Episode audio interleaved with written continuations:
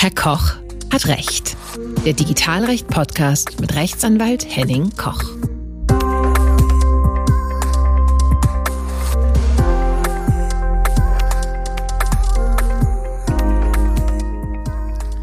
Hallo und herzlich willkommen zu einer neuen Folge von Herr Koch hat Recht. In der heutigen Folge geht es um digitale Selbstverteidigung. Ein großes Wort, aber das ist eines der Themen, das der Verein Digital Courage e.V. sich auf die Fahnen geschrieben hat. Mein heutiger Gast ist Konstantin Macher. Er ist Teil des aktiven Teams von Digital Courage e.V. als Campaigner für Policy- und Öffentlichkeitsarbeit im Speziellen, aber dazu werden wir gleich noch was erfahren der gemeinnützige und spendenfinanzierte Verein Digital Courage. Ganz wichtig von der Aussprache her. Ich bin äh, frankophil. Ich hätte jetzt Digital Courage gesagt, aber Digital Courage wie die Courage engagiert sich seit 1987 für Grundrechte, Datenschutz und Zitat eine lebenswerte Welt im digitalen Zeitalter. Digitalcourage sagt von sich selbst, wir sind technikaffin, doch wir wehren uns dagegen, dass unsere Demokratie verdatet oder verdatet und verkauft wird. Seit 2000, seit dem Jahr 2000 verleiht Digitalcourage auch die Big Brother Awards. Doch dazu kommen wir gleich noch. Meine erste äh, Frage an meinen Gast ähm, ist erstmal, was macht eigentlich Digitalcourage konkret? Herzlich willkommen, Herr Macher. Guten Tag und äh, vielen Dank für die Einladung. Äh, es freut mich, dass Sie Interesse haben an dem, woran wir so arbeiten und ich denke, wir können doch heute ein paar Themen in den Vordergrund stellen. Äh, aktuell sind das zum Beispiel unser Kampf gegen automatisierte Gesichtserkennung im öffentlichen Raum ähm, oder der Kampf gegen die Chatkontrolle, also sehr aktuelle Themen. Aber es gibt auch so ein paar Dauerbrenner, sage ich mal. Wir engagieren uns natürlich im Bereich Datenschutz im engeren Sinne und viele andere Themen, die, wie Sie gerade eben schon gesagt haben, äh, das Thema lebendige Demokratie im digitalen Zeitalter oder eine lebenswerte Welt im digitalen Zeitalter angehen. Wir engagieren uns im Bildungsbereich. Wir wollen, dass Schulen Software verwenden, die die Digitalrechte von Schülerinnen und von Schülern und von Lehrerinnen respektiert. Äh, wir wollen äh, unter dem Ausdruck digitale Selbstverteidigung Menschen helfen, selbstständig und mündig mit äh, Technik und Digitalisierung umzugehen. Also zum Beispiel, äh, wie surfen wir sicher im Internet?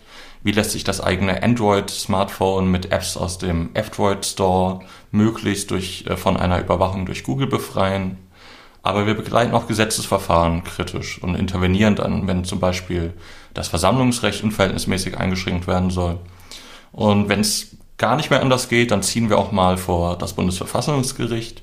Da liegt jetzt zum Beispiel gerade eine Verfassungsbeschwerde gegen den Staatstrojaner und auch gegen die Vorratsdatenspeicherung. Und zwischen all dem darf aber dann auch der äh, Blick für den Rahmenbau nicht verloren gehen. Das heißt, wir pflegen auch mal das Blumenbeet vor unserem Büro.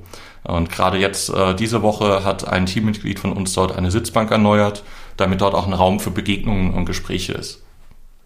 Das ist ja auch wichtig, gerade wenn man mit digitalen Themen primär zu tun hat, kommt ja, und das kennt man ja, wenn man viel mit digitalen Themen zu tun hat, leider immer zu kurz. Das ist sehr gut, ja. Ja, man darf da gar nicht zu sehr äh, sich nur auf das eine oder das andere äh, versteifen und man muss ja auch immer mal wieder aus der eigenen Komfortzone auch herauskommen. Denn nur dadurch können wir einmal auch äh, ganz neue Perspektiven gewinnen, aber auch mit unserer Botschaft äh, außerhalb unserer eigenen Filterblase, wie man das ja äh, heute bezeichnet, äh, daraus herauskommen.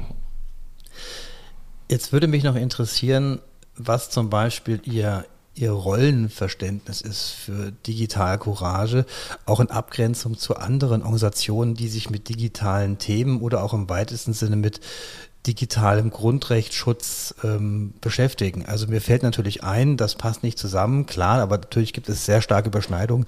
Der CCC, der Chaos Computer Club beispielsweise oder auch die Gesellschaft für Freiheitsrechte sind ja auch im weitesten Sinne Organisationen, die ähnlich wie Sie dieses Thema ähm, Grundrecht, Schutz und auch Datenschutz im digitalen Bereich äh, mit verfolgen, natürlich aus anderen ähm, Herangehensweisen.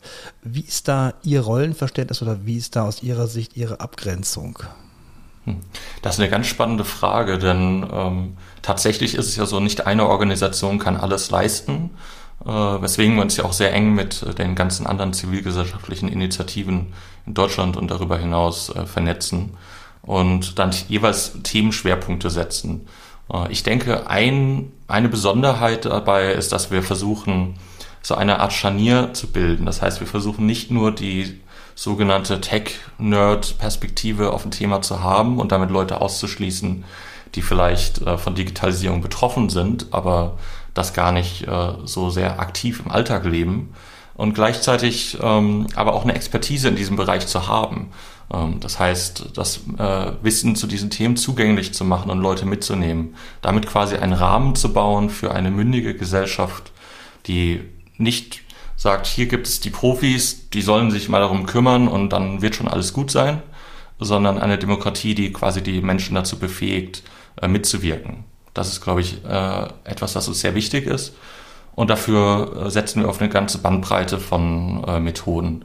Also wenn zum Beispiel die Gesellschaft für Freiheitsrechte eher über strategische Prozessführung arbeitet, was wir äh, wir führen zwar auch Prozesse wie unsere Verfassungsbeschwerden, aber wir setzen da eben auch vielleicht ein bisschen mehr auf das, was wir gerne mal charmante Aktionen nennen, um ähm, auch, wie gesagt, mehr eine breite Öffentlichkeit herzustellen zu gewissen Themen.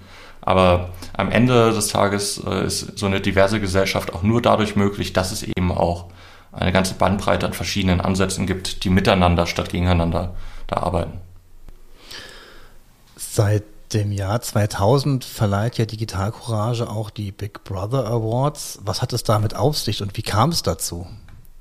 Die Big Brother Awards sind ein Datenschutz-Negativpreis, so nennt sich das. Und das wird an die größten Datensünder des letzten Jahres vergeben. Ähm, dafür gibt es eine Jury und seit 2000 wird das äh, von Digital Courage ausgerichtet und dann findet das im Rahmen einer feierlichen Gala statt. Da wird dann präsentiert, wer diese Awards gewonnen hat.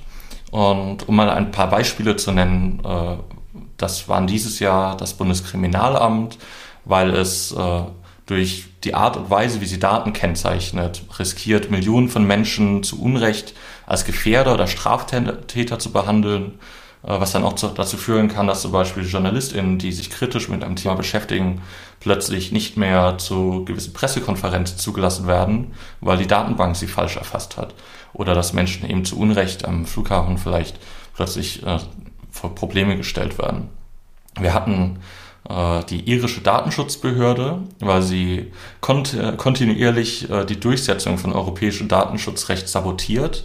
Es gibt ja seit einigen Jahren die Datenschutzgrundverordnung. Ich denke, das muss ich Ihnen und Ihrem Publikum nicht erzählen. Ähm, und da sind es eben gerade äh, die irische Datenschutzbehörde ähm, eine eher eine blockierende als eine durchsetzende Funktion. Und ansonsten gab es zum Beispiel auch die äh, den, die Firma Lieferando, weil sie kontinuierlich sekundengenau ihre Mitarbeiterinnen und Mitarbeiter trackt. Das heißt, auf jeden Meter genau versucht nachzuvollziehen, wo sind die eigentlich gerade und das dann auch im Zweifelsfall zu ihrem Nachteil verwendet, diese Informationen. Und da kann ich äh, einen Blick auf unsere PeerTube empfehlen, auf digitalcourage.video. Da kann man die Preisverleihung nachschauen und da gibt es auch ein nicht ganz ernst gemeintes Video, äh, Werbevideo für diese irische Datenschutzbehörde. Das ist äh, auf jeden Fall sehr sehenswert. Das ist ein guter Hinweis. Das packe ich auch noch in die Show Notes. Dann kann man das nochmal sich anschauen. Sehr guter Hinweis. Kommen wir doch mal zu den aktuellen Themen der Zeit, die ich mir jetzt als wichtige Themen äh, aufgeschrieben habe, wie ich verfolgt habe, was äh, Digital Courage macht. Einmal haben wir hier aktuell eine Klage von Digital Courage vor dem EuGH unter dem Stichwort Perso ohne Finger nach meinem ähm, Kenntnisstand war ja der Hintergrund der, dass ähm, es eine Klage gibt von Digital Courage gegen die Pflicht zur Speicherung von Fingerabdrücken in Personalausweisen. Das ist relativ neu und das wurde von Ihnen vom Verwaltungsgericht Wiesbaden, von dem Verwaltungsgericht Wiesbaden ähm, angegriffen, der das dann auch dem Europäischen Gerichtshof der ähm, Europäischen Union, dem EuGH, zur Vorabentscheidung vorgelegt hat und nun dort anhängig ist. Ähm, aber vielleicht könnten Sie noch was zu dem Hintergrund sagen. Ja, sehr gerne.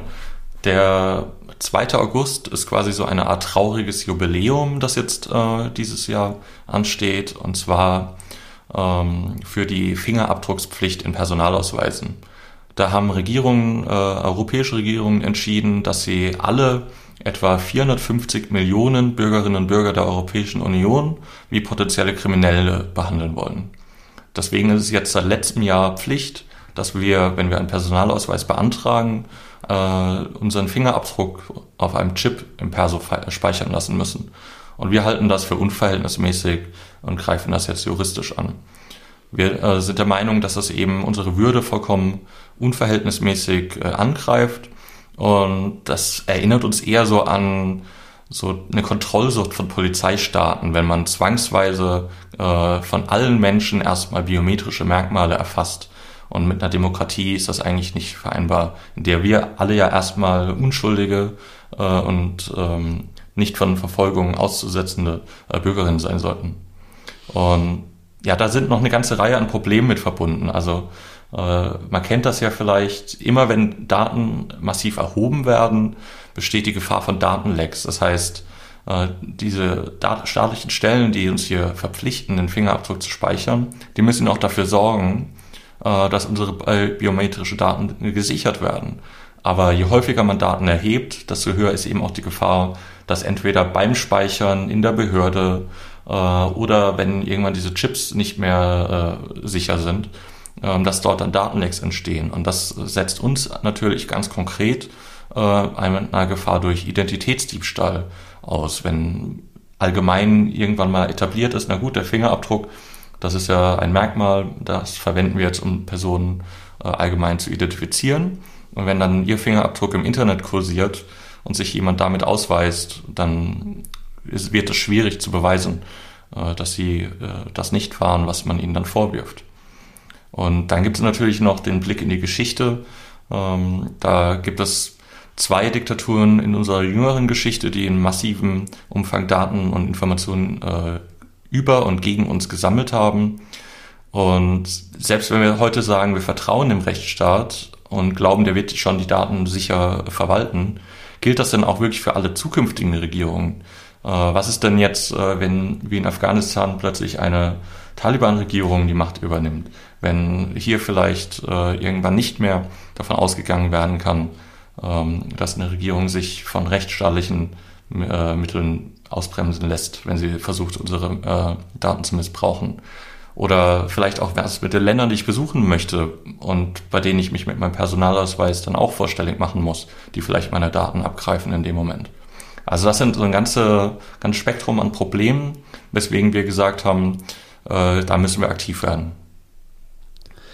Das ist so ein bisschen, äh, die Süddeutsche Zeitung hat ja nach der Entscheidung des Supreme Court in den USA zum ähm, Ray, v. Vos, äh, Ray versus Wade, Entschuldigung, ähm, zur, äh, zur Berechtigung für Schwangerschaftsabbrüche, das, wo es aufgehoben worden ist, letztendlich auch ähm, davon gesprochen, dass eine Talibanisierung der US-Justiz und der US-Regierung stattfindet. Und das geht ja genau in die Richtung. Also was ist, wenn sich hier mal die Regierungen ändern oder ähm, mal andere Dinge Dinge passieren, die uns noch mehr beeinträchtigen. Ja, ich glaube, das ist ein sehr gutes Beispiel, wo man auch sieht, wie schnell sowas gehen kann. Also ne, die USA sind ja ein Bündnispartner äh, für äh, unsere westlichen Demokratien. Und äh, da ging es ganz schnell, dass plötzlich äh, Frauen entrechtet werden durch äh, so eine Entscheidung. Ja, genau, genau. Und ähm, jetzt nochmal Perso ohne Finger an der Stelle. Ich hatte irgendwie Glück. Letztes Jahr musste ich auch meinen Perso erneuern und habe das irgendwie so getimt, dass ich dann hm. genau noch das so einrichten konnte, dass ich genau keinen äh, Fingerabdruckpflicht noch äh, erfüllen musste. Das ist eigentlich ganz gut und das freut mich auch sehr. Und das, aber mich mehr freut noch, dass jetzt so ein Verfahren auch mal vor dem EuGH dann letztendlich klärt, wie da äh, die Sachen sich verhalten und wie das bewertet wird. Und, und meine Frage dazu, wie ist denn da der Stand? Gibt es da schon, äh, schon Termine? Termine? Gibt es da vielleicht sogar schon vom Generalanwalt ähm, irgendwelche Statements? Es freut mich erstmal, dass Sie noch äh, rechtzeitig den Personalausweis ohne Finger äh, beantragen konnten. Wir haben ja auch äh, sehr viel öffentlich dafür geworben tatsächlich. Ähm, wir haben Menschen darüber aufgeklärt, dass diese Pflicht kommt, nachdem wir erst versucht hatten, das Gesetz zu verhindern. Digitalcourage war sogar bei einer Anhörung im Innenausschuss des Bundestages vertreten, um äh, vor, dieser, vor diesem grundrechtswidrigen Gesetz zu warnen. Aber die Warnungen sind leider verhallt. Und dann haben wir eben mit der sogenannten Perso ohne Finger-Kampagne öffentlich darum geworben, äh, noch rechtzeitig einen Personalausweis zu beantragen. Und die Idee dahinter war, uns und unsere Mitmenschen die Zeit zu verschaffen, äh, dieser Pflicht zu entgehen, während wir uns juristisch dagegen wehren, wenn die dann hoffentlich höchstgerichtlich zu Fall gebracht wird. Und um da ganz kurz noch auszuholen, da gab es einen äh, User aus dem Fediverse auf Mastodon. Ähm, ich weiß nicht, ob ich das einmal kurz erklären muss, aber da stellen Sie sich äh, vor, wie soziale Netzwerke statt bei einem zentralen Server liegen, der dann von Elon Musk gekauft werden kann, wie bei Twitter, ist das Fediverse quasi eine dezentrale Antwort, äh, welche durch viele Instanzen verwaltet wird und dadurch äh, sich gegen so eine Machtübernahme wehren kann. Ähm, zumindest hat äh, in diesem Fediverse ein User namens Jakob ähm, gepostet, dass er lauter IFG an, äh, eine IFG-Anfrage gestellt hat an das Bundesinnenministerium, um herauszufinden, wie viele Finger, äh, Personalausweise beantragt wurden in den letzten Jahren. Und da kann man sehen, dass in den Monaten vor dem Eintreten der Pflicht tatsächlich eine überdurchschnittlich hohe Anzahl an Anträgen einging, was uns sehr freut. Ähm, also da sind wir scheinbar anscheinend auf, äh, auf sind wir gehört worden und äh, das hat uns natürlich auch bestärkt. Und der aktuelle Stand zu dieser Klage ist, dass wir erst äh, von Wiesbaden an den Europäischen Gerichtshof verwiesen wurden. Äh, dort hat man beim Verwaltungsgericht Wiesbaden hat man gesagt, ja, ähm, diese äh, Zweifel, die wir dort geltend machen, die sind begründet und da muss man jetzt höchstgerichtlich äh, darüber entscheiden, wie damit umzugehen ist.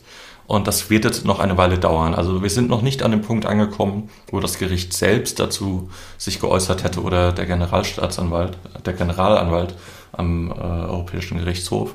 Aber wir wurden zur Stellungnahme eingeladen, genauso wie die Mitgliedstaaten der Europäischen Union. Und wir warten gerade darauf, äh, diese Stellungnahmen einsehen zu können. Äh, da erwarten wir im Laufe des Augusts weitere Erkenntnisse dazu. Machen Sie die eigentlich öffentlich ähm, oder ist das nicht vorgesehen? Ich kann Ihnen gerade noch nicht sagen, ob wir die Stellungnahmen der anderen Parteien öffentlich machen können. Aber auf unserer Seite finden Sie natürlich alles, äh, was wir zu dem Thema machen. Äh, und zwar auf der Seite digitalcourage.de slash keine minus Fingerabdrücke minus Personalausweis. Ich denke, da wird schon klar, wie unsere Position natürlich aussieht. Alles klar, das lege ich auch noch in die Shownotes, dann kann man dann sich nochmal da weiter informieren an der Stelle. Das ist spannend, das muss man beobachten, aber es wird wahrscheinlich noch einige Zeit dauern, bis da dann auch eine Entscheidung äh, vorliegt, die dann ähm, Auswirkungen auf das Verfahren beim Verwaltungsgericht Wiesbaden haben wird. Ja, das ist äh, einer dieser vielen Fälle, bei denen wir den langen Atem haben müssen. Was ich vielleicht vorhin noch gar nicht erwähnt habe, ist, dass Digital Courage ja als gemeinnütziger Verein äh, spendenfinanziert arbeitet. Das heißt, wir bekommen jetzt nicht äh, Geld von Google und Facebook und Co. Die wissen, glaube ich, auch, warum sie uns das Geld überhaupt gar nicht geben würden, wenn sie wollten. Aber wir wollen das ja auch gar nicht haben, damit wir unabhängig sind. Und wir arbeiten eben durch äh, diese Unterstützung sowohl durch Spenden und Fördermitgliedschaften, aber auch durch freiwilliges Engagement aus der Bevölkerung guter Hinweis. Ich glaube, da kann man sich nochmal überlegen, ob man da nochmal die eine oder andere Spende dann äh, zur Unterstützung der Arbeit macht. Ich mache das jedenfalls, denn ich halte es für eine wichtige Arbeit. Dankeschön. Kommen wir zum nächsten Thema. Es gibt ja Pläne, das ist mittlerweile, glaube ich, schon weiter bekannt, ähm, zu der EU-Kommission. Und irgendwie habe ich das Gefühl, dass gerade im äh, IT- und Digitalbereich nicht nur die guten Sachen, sondern vor allem auch die schlechten Sachen von der Kommission kommen. Und zwar hier die Pläne zur Chatkontrolle. Was ist der Hintergrund? Der Hintergrund ist der, dass man in einem Gesetz, was primär äh, dem Schutz äh, von Minderjährigen dienen soll und auch gegen äh, sexuelle ähm, Ausbeutung und vor allem auch sexuelle Gewalt gegen Minderjährige dienen soll, einen Aspekt hat und sagt, okay, wir müssen unter anderem auch Kommunikation überwachen, nämlich die von E-Mail-Verkehr, aber auch vor allen Dingen von Messengern. Und hier ähm, ist es so, dass ähm, ganz deutlich wird und ganz deutlich klar wird, äh, dass hier die Kommission über das Ziel hinausschießt. Warum? Natürlich ist es ein ähm, sehr schützenswertes Ziel, das zu tun, ähm, nämlich Kinder zu schützen, gerade vor sexueller Gewalt, aber die Kommunikation der Sexualstraftäter, die auch noch Bildnisse der Gewaltdarstellung ähm, weiter verbreiten, werden halt eben nicht über Messenger, meinetwegen WhatsApp oder ähm, andere äh, Telegram oder so getauscht in der Regel, sondern über im Klarnet liegende äh, Datenräume, die, wo dann letztendlich dann in den in den ähm, Foren dort lediglich die Links dazu ähm, getauscht werden und äh, über Messenger letztendlich überhaupt solche Bildnisse im Wesentlichen gar nicht ähm, ähm, getauscht werden. Der Eingriff ist war sehr massiv und ähm, da hat sich ja die Digitalcourage auch zu geäußert. Ähm, jetzt hatte es jetzt die Innenministerin Faeser kürzlich, das war jetzt zuletzt auch vor einigen Wochen, da war auch ähm, der Sprecher vom Chaos Computer Club anwesend bei einem ähm, Termin bei Lanz und auch äh, die Nancy Faeser. Und äh, da hatte sie sich dagegen ausgesprochen, gesagt, nein, das wollen wir so nicht. Und jetzt ist die Frage an Sie, Sie sehen das ja auch kritisch. Ähm, haben Sie da einen neuen Stand oder sagen Sie jetzt auch, naja, wenn das Frau Faeser nicht mehr möchte, dann äh, ist ja alles gut? Also Sie haben auf jeden Fall gerade schon sehr gut, äh, sehr viele wichtige Punkte zusammengefasst. Ich will da vielleicht nochmal ein bisschen auch ausholen, um das zu ergänzen. Also zuerst mal muss natürlich klar sein, und da streitet niemand darüber, dass Kinderschutz ein wichtiges Thema klar. ist. Und das steht überhaupt nicht in Frage. Das Problem ist, dass das Maßnahmenpaket, das die EU hier vorgelegt hat, dieses Ziel nicht erfüllt. Die EU möchte Messenger und viele andere Internetdienste dazu über, äh, zwingen, unsere Nachrichten und Online-Inhalte zu überwachen und damit gleichzeitig unsere freie und private Kommunikation untergraben. Und diese vorgeschlagenen Maßnahmen werden zwar mit Kinderschutz begründet, aber sie verengen dabei auch den Blick auf technokratische Überwachungsinstrumente, die Kinder gar nicht schützen und unverhältnismäßig in unsere Grundrechte eingreifen. Sie haben das vorhin schon dargestellt, es gibt äh, solche Fälle äh, wie die Recherche zum Thema, äh, die Ermittlungen zum Thema Boys Town. Das war eine solche Plattform, äh, bei der solche widerwärtigen Inhalte getauscht wurden. Aber da war dann das Problem nicht, dass diese ähm, äh, Daten erst gar nicht ermittelt wurden oder diese Fälle gar nicht erst ermittelt wurden, sondern dass die Polizei so überfordert ist mit dem Material, was sie jetzt schon vorliegen hat, dass sie gar nicht mal auf die Löschung dieser online vorliegenden Daten dann hingewirkt hat.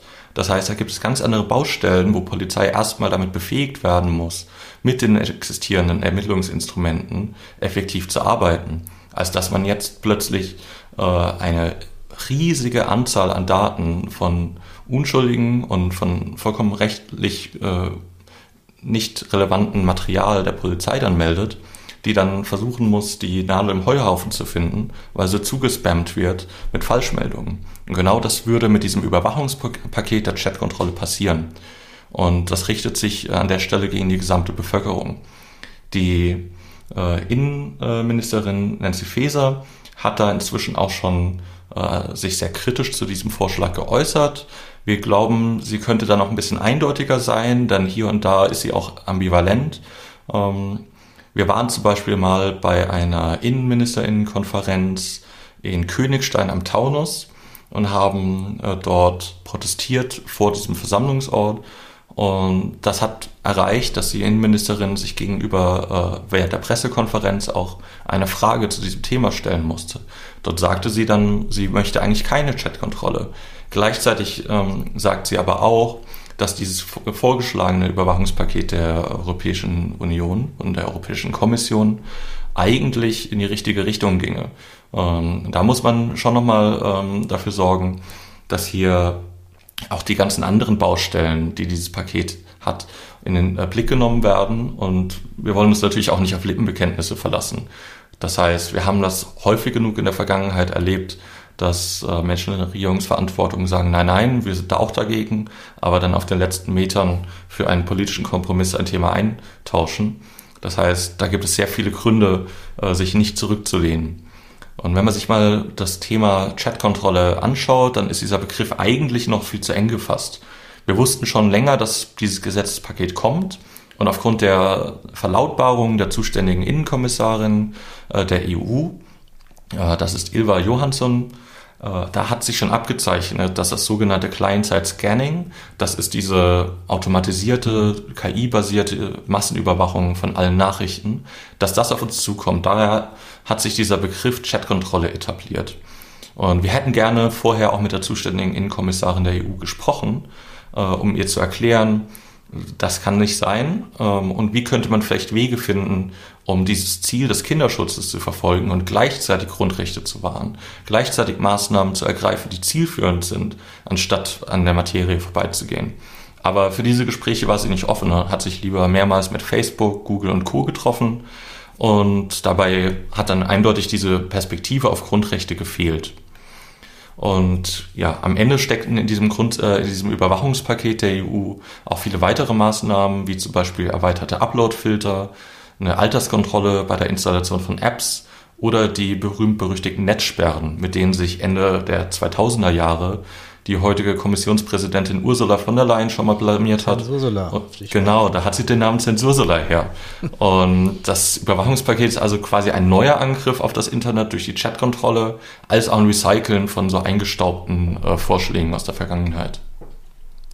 Also ich muss sagen, ich äh, diskutiere das Thema jetzt nicht ähm, ob und wie man äh, Kinder schützen muss. Das ist ganz klar. Man muss Kinder schützen, gerade vor sexueller Gewalt. Ganz klar, das ist äh, überhaupt kein, keine Frage.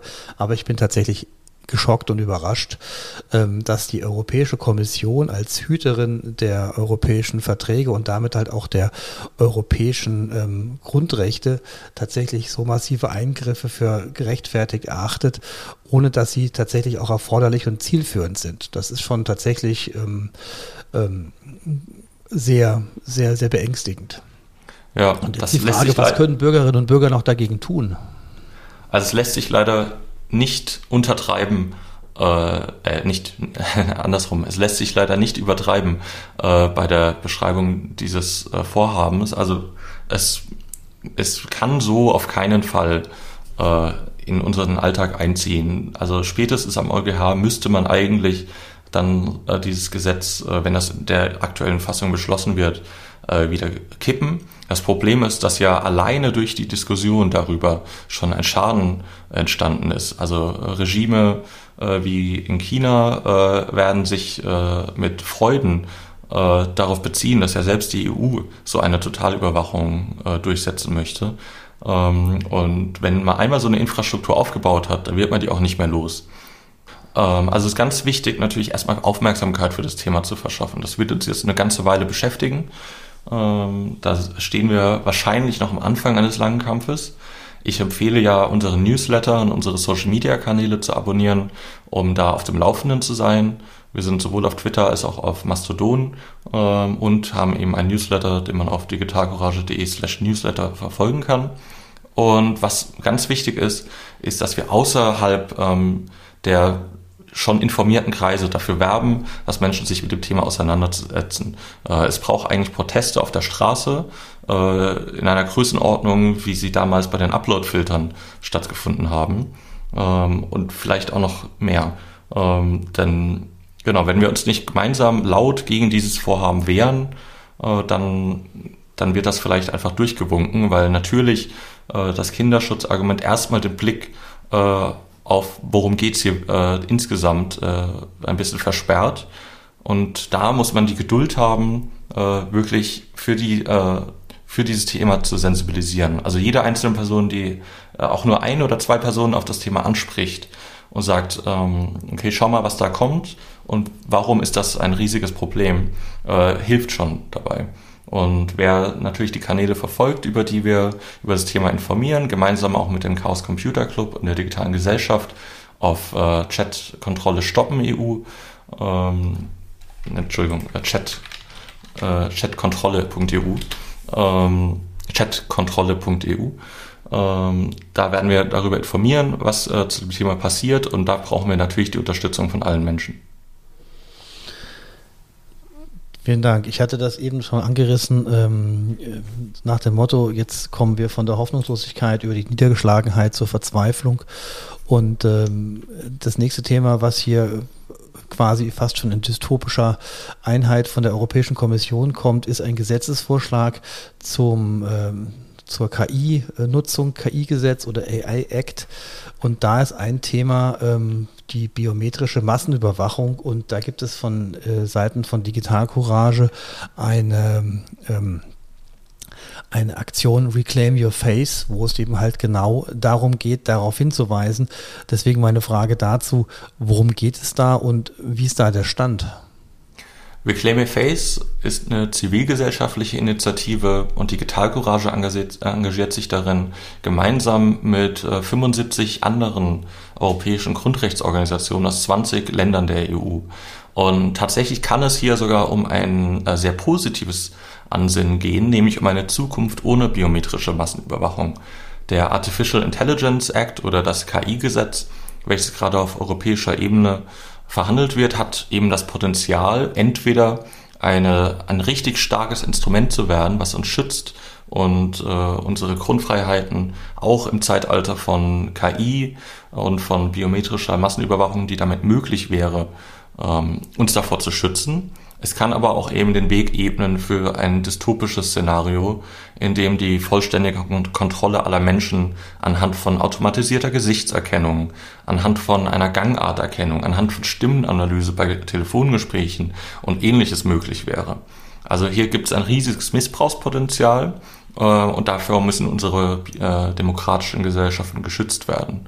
Aber ich bin da eigentlich optimistisch. Also wir haben da schon äh, sehr viel Aufmerksamkeit äh, erreicht zu diesem Thema. Und gerade jetzt ist der Artificial Intelligence Act auf der Zielgeraden. Und da kann ich vielleicht gleich noch mal ein bisschen mehr dazu erzählen. Ähm, ich weiß nicht, ob Sie Interesse haben, dass ich noch mal ein bisschen äh, mehr aushole, was denn eigentlich äh, der Einsatz von biometrischer Technik so bedeuten kann im Alltag. Ja, auf jeden Fall. Das würde uns alle interessieren. Da gibt es zum Beispiel so Firmen wie Clearview AI. Ich weiß nicht, ob äh, manche von den Zuhörerinnen äh, hier schon mal davon gehört haben. Aber die Idee dahinter ist, dass gibt es eine Firma, die hat alle möglichen Bilder, die irgendwo im Internet existieren, äh, gesammelt und versucht uns daran identifizierbar zu machen. Das heißt, eine Polizeibehörde, aber auch ein Unternehmen, das sich den Zugang zu dieser Datenbank kauft, kann dann mit Hilfe eines Fotos äh, uns identifizierbar machen und genau, diese Informationen werden dann eben an die Personen und Unternehmen und Regierungen, die das wollen, einfach verkauft. Es gibt auch Unternehmen wie PimEyes etc. Also das ist ein Markt, der gerade richtig am äh, Aufblühen ist, der dafür sorgen kann, dass wenn eine Person einfach nur auf eine Demo geht, sich irgendwo öffentlich versammeln möchte, sofort identifizierbar ist, was eine Gefahr ist für so grundsätzliche Rechte wie die Versammlungsfreiheit gibt aber auch Beispiele von sogenannten intelligenten Supermärkten von Amazon oder auch von Real wurde davon schon experimentiert. Da wird dann unsere Gangart und unsere Gesten, die wir machen beim Einkaufen, auf Schritt und Tritt erfasst, um uns möglichst genau manipulieren zu können.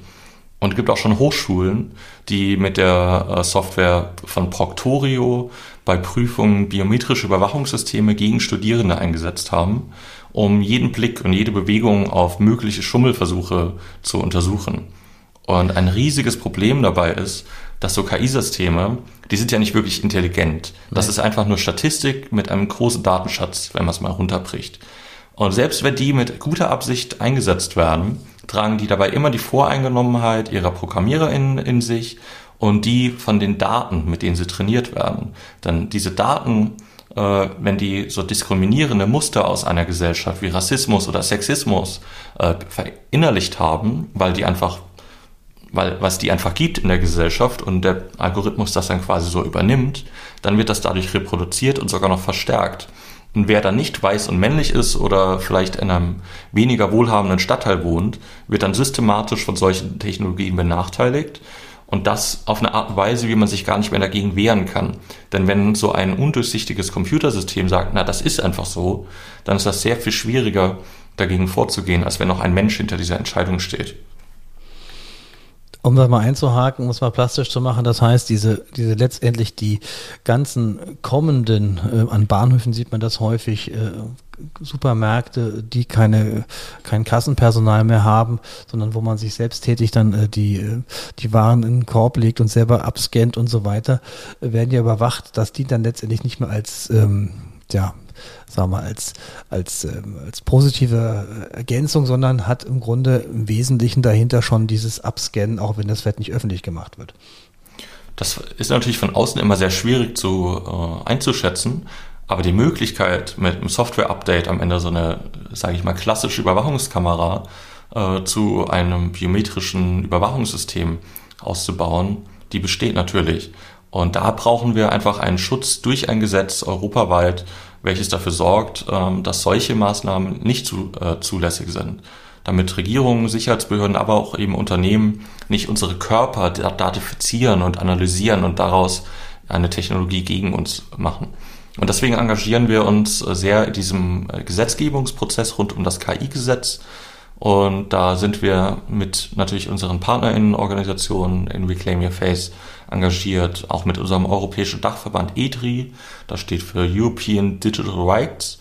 Und da werden diejenigen, die jetzt so eine Unterschriftensammlung über ein offizielles europäisches ähm, Instrument der Bürgerinitiative ähm, uns dabei unterstützen, die verleihen uns dabei Rückenwind, um dort auch möglichst starken Schutz hinzuwirken. Und schon jetzt äh, sind wir an einem Punkt angekommen, wo in den Verhandlungen die Positionen so zentral geworden sind, dass man da gar nicht mehr dran vorbeikommt. Das ist ja jedenfalls äh, dann doch kein Weg zur Verzweiflung, sondern das ist ein sehr positiver Ausblick.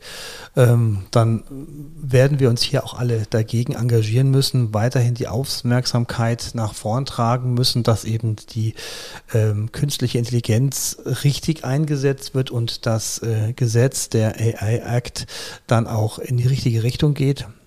Genau, ich also ich glaube, Entschuldigung, wenn ich da nochmal äh, nachfasse. Ähm, das wird natürlich jetzt einmal dann auf europäischer Ebene hoffentlich im ersten Quartal 2023 äh, endgültig verabschiedet. Da können auch noch alle, äh, die hier zuhören, sich äh, überlegen, ob sie dann einen Europaabgeordneten, eine Europaabgeordnete mal anschreiben und ihr erklären, wie wichtig ihnen das Thema ist. Ähm, aber danach wird das natürlich auch in den Mitgliedstaaten äh, darum gehen, wie wird dann in der Realität so etwas durchgesetzt. Wir haben auf die Koalitionsverhandlungen versucht einzuwirken äh, von der neuen Ampelkoalition und sie hat sich dann auch in dem Koalitionsvertrag dazu bekannt, sich gegen ein Verbot biometrischer Massenüberwachung zu engagieren. Da werden wir sie natürlich an ihren Taten messen und hoffen und dafür sorgen, dass das in der Realität auch umgesetzt wird. Naja, wenn das so im Koalitionsvertrag drin steht, dann haben wir ja die FDP, hahaha, die dann sagen kann, steht so drin oder steht nicht drin. Ähm, ähm, jetzt mal ganz flapsig gesagt, die, die das dann auch dann zustande bringt. Aber wir haben auch andere ähm, Punkte schon gehabt, wo zum Beispiel, wo es ums Thema Glyphosat ging, dann im Ministerrat ein gewisser Herr Schmidt dann doch eine Position vertreten hatte, die nicht abgestimmt war und genau das Gegenteil bewirkte. Also da müssen wir wachsam bleiben und der Hinweis tatsächlich, ähm, dass man die Europaabgeordneten kontaktiert, ist sicherlich ein, ein guter und ein, ein, wichtiger, denn man darf auch nicht vergessen, man kann sich nicht nur auf den EuGH verlassen, man muss im Vorfeld schon aktiv werden, um hier äh, tatsächlich eine, eine, in eine richtige Richtung zu lenken. Das ist äh, ganz genau richtig so. Also wir sagen ja auch beim Thema Vorratsdatenspeicherung und Co. Eigentlich sollten es nicht die Gerichte sein, die es am Ende wieder richten müssen, sondern Parlamente sollten von vornherein das Richtige machen und sich für statt gegen unsere Rechte ähm, beschließen. Ähm, und entsprechend funktioniert das nur, indem wir uns alle auch aktiv einbringen. Herr Macher, wir sind am Ende angelangt unseres Zeitfensters für unser Interview. Es war sehr interessant. Es hat mir sehr viel Spaß gemacht. Herzlichen Dank, dass Sie äh, mein Gast waren und äh, ich wünsche weiterhin viel Erfolg und viele gute Projekte und vor allen Dingen, ich werde es weiter verfolgen, was Digital Courage macht und werde Ihre Hinweise und Vorschläge gerne unter, äh, weiter unterbreiten, weiter verbreiten, aber auch selber befolgen, um halt hier dazu beizutragen, dass die digitalen Themen doch weiterhin grundrechtskonform bleiben oder werden. Vielen Dank. Vielen Dank für das Gespräch und auch für Ihre Unterstützung. Das war's für heute bei Herr Koch hat Recht. Ich bedanke mich für Ihre Aufmerksamkeit und Ihr Zuhören. Teilen Sie doch diese Folge im Freundeskreis und Bekanntenkreis. Am besten können Sie die Folge und auch den Podcast unterstützen, wenn Sie mir bei Apple Podcasts eine Bewertung dalassen oder ein paar Sternchen verteilen. Das hilft, dass der Podcast besser gefunden wird. Herzlichen Dank, bis zum nächsten Mal. Mein Name ist Henning Koch. Bleiben Sie gesund.